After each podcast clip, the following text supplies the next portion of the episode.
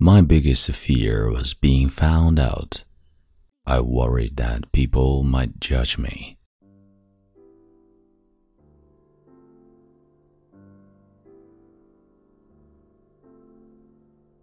嗨，亲爱的朋友，你好，欢迎收听英语美文朗读，我是孟非 Phoenix。丘吉尔曾经说过：“心中的抑郁就像只黑狗，一有机会就咬住我不放。”他讲过之后，“black dog” 变成了英语世界中抑郁症的代名词。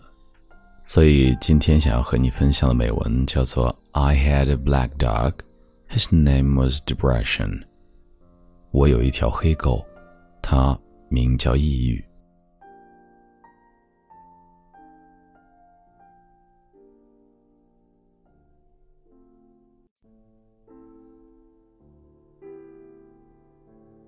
I had a black dog. His name was Depression. Whenever the black dog made an appearance, I felt empty and life just seemed to slow down. He could surprise me with a visit for no reason or occasion. The black dog made me look and feel older than my years. When the rest of the world seemed to be enjoying life, I could only see it through the black dog. Activities that usually brought me pleasure suddenly ceased to. He liked to ruin my appetite he chewed up my memory and my ability to concentrate. Doing anything or going anywhere with black dog required superhuman strength. At social occasion, he would sniff out what confidence I had and chase it away. My biggest fear was being found out. I worried that people might judge me.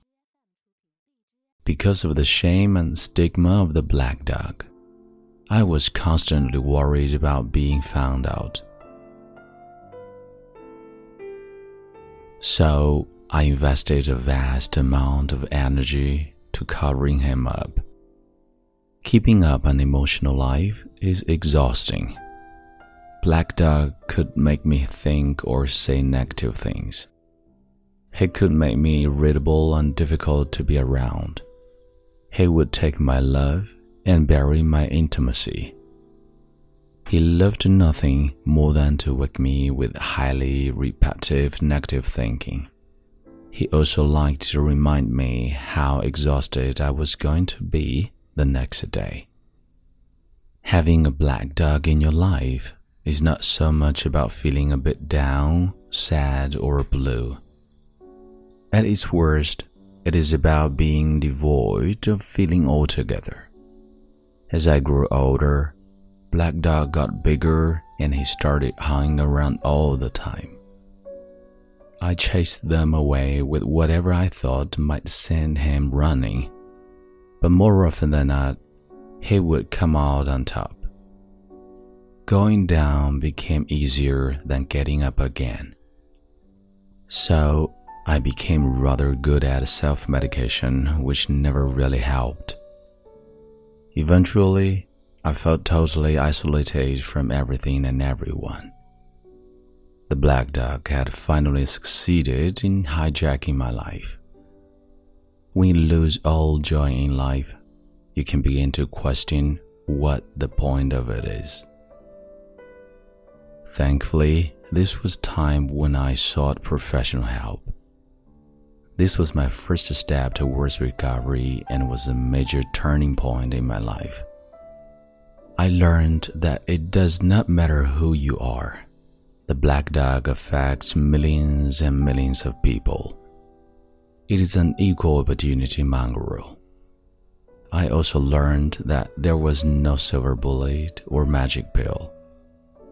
Medication can help some, and others might need different approach altogether. I also learned that being emotionally genuine or authentic to those who close to you can be an absolute game changer. Most importantly, I learned not to be afraid of Black Dog. and taught him a few tricks of my own. The more tired or stressed you are, the louder he barks. So, it is important to learn how to quiet your mind.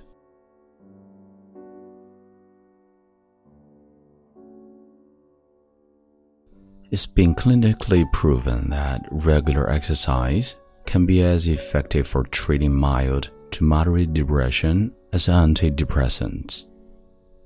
So go for a walk or run and leave the mud behind.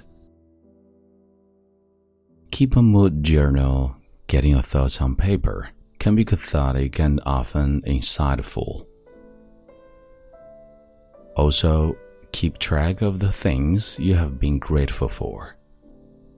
The most important thing to remember is that no matter how bad it gets, if you take right steps, talk to the right people, black dog days can and will pass.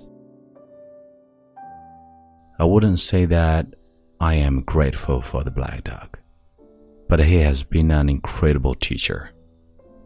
He forced me to re-evaluate and simplify my life. I learned that rather than running away from my problems, it is better to embrace them. The black dog may always be a part of my life, but he wouldn't never be the beast that he was. We have an understanding. I've learned through knowledge patience, discipline, and humor, the worst black dog can be made to heel.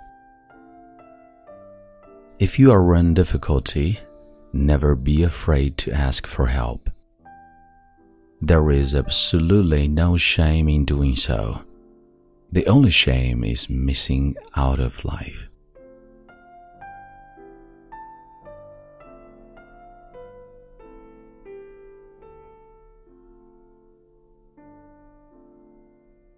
Okay, it's time to say goodbye again. This is Mengfei Phoenix, and see you next time.